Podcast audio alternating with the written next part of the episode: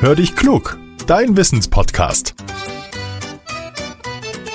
Mit Judith und Olaf. Ah, eine Sprachnachricht von Judith. Na, mal hören, was er will.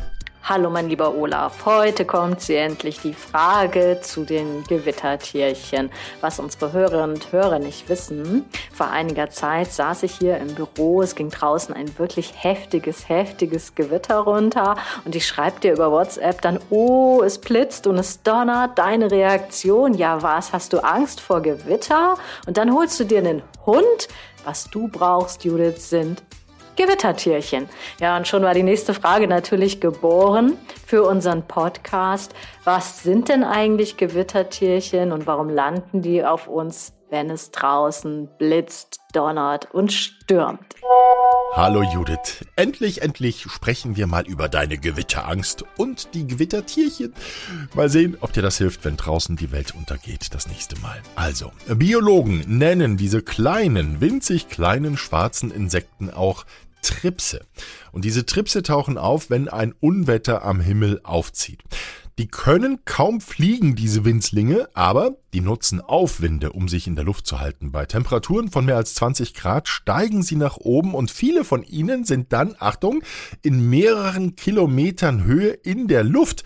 Wir sehen sie nicht, aber wenn wir das nächste Mal mit dem Flugzeug unterwegs sind, vielleicht in den Urlaub fliegen, dann wissen wir, es könnte sein, dass wir gerade mit mehreren hundert kmh an ein paar Tripsen vorbeischießen.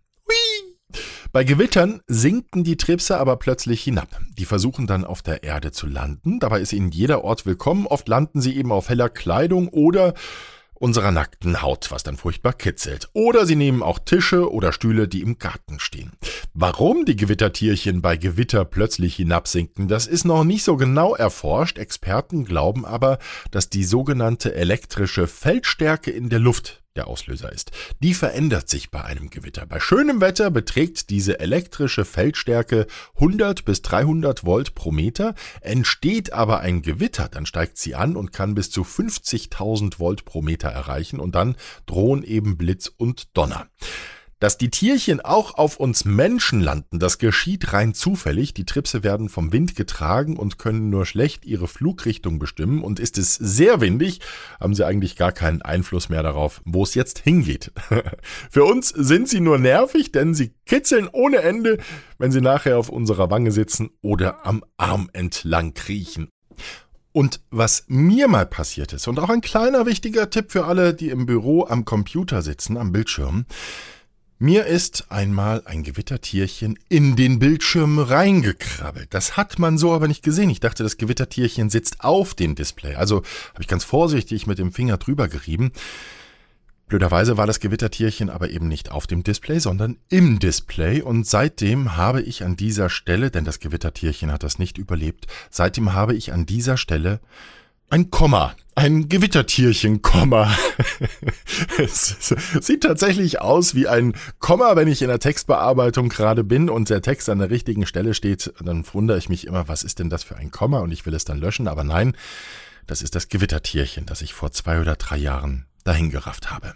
Ja, Frage beantwortet und gleich noch ein spannender Tipp für alle, die am Rechner sitzen. Wenn ihr auch mal so eine spannende Wissensfrage für uns habt, dann nehmt sie bitte als Sprachmemo auf und schickt sie dann an hallo at podcast-factory.de. Ihr könnt auch unsere Speakpipe benutzen. Den Link dafür findet ihr in den Show Notes. Sagt uns bitte immer auch, wie ihr heißt, wie alt ihr seid und wo ihr wohnt. Und teilt unseren Podcast gerne, auch wenn er euch gefällt. Das hilft uns, werden wir noch ein bisschen bekannter. Zum Schluss noch eine Bitte. Ihr wisst ja, wir haben keine Werbung mehr in unserem Podcast. Das fanden wir selber immer ein bisschen blöd. Aber wir müssen von unserer Arbeit halt auch leben. Und deswegen musstet ihr diese Spots hören. Jetzt machen wir es anders. Es gibt keine Werbung mehr. Aber im Gegenzug freuen wir uns natürlich, wenn ihr uns unterstützt.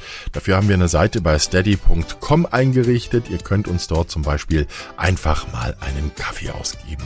Ihr zeigt uns damit, dass ihr unseren Podcast schätzt und wisst, dass Qualität eben auch Zeit kostet die vergütet sein will. Da freuen wir uns riesig, wenn ihr was dazu beitragt. Ja, jetzt sage ich vielen Dank und bis zum nächsten Mittwoch. Euer Olaf.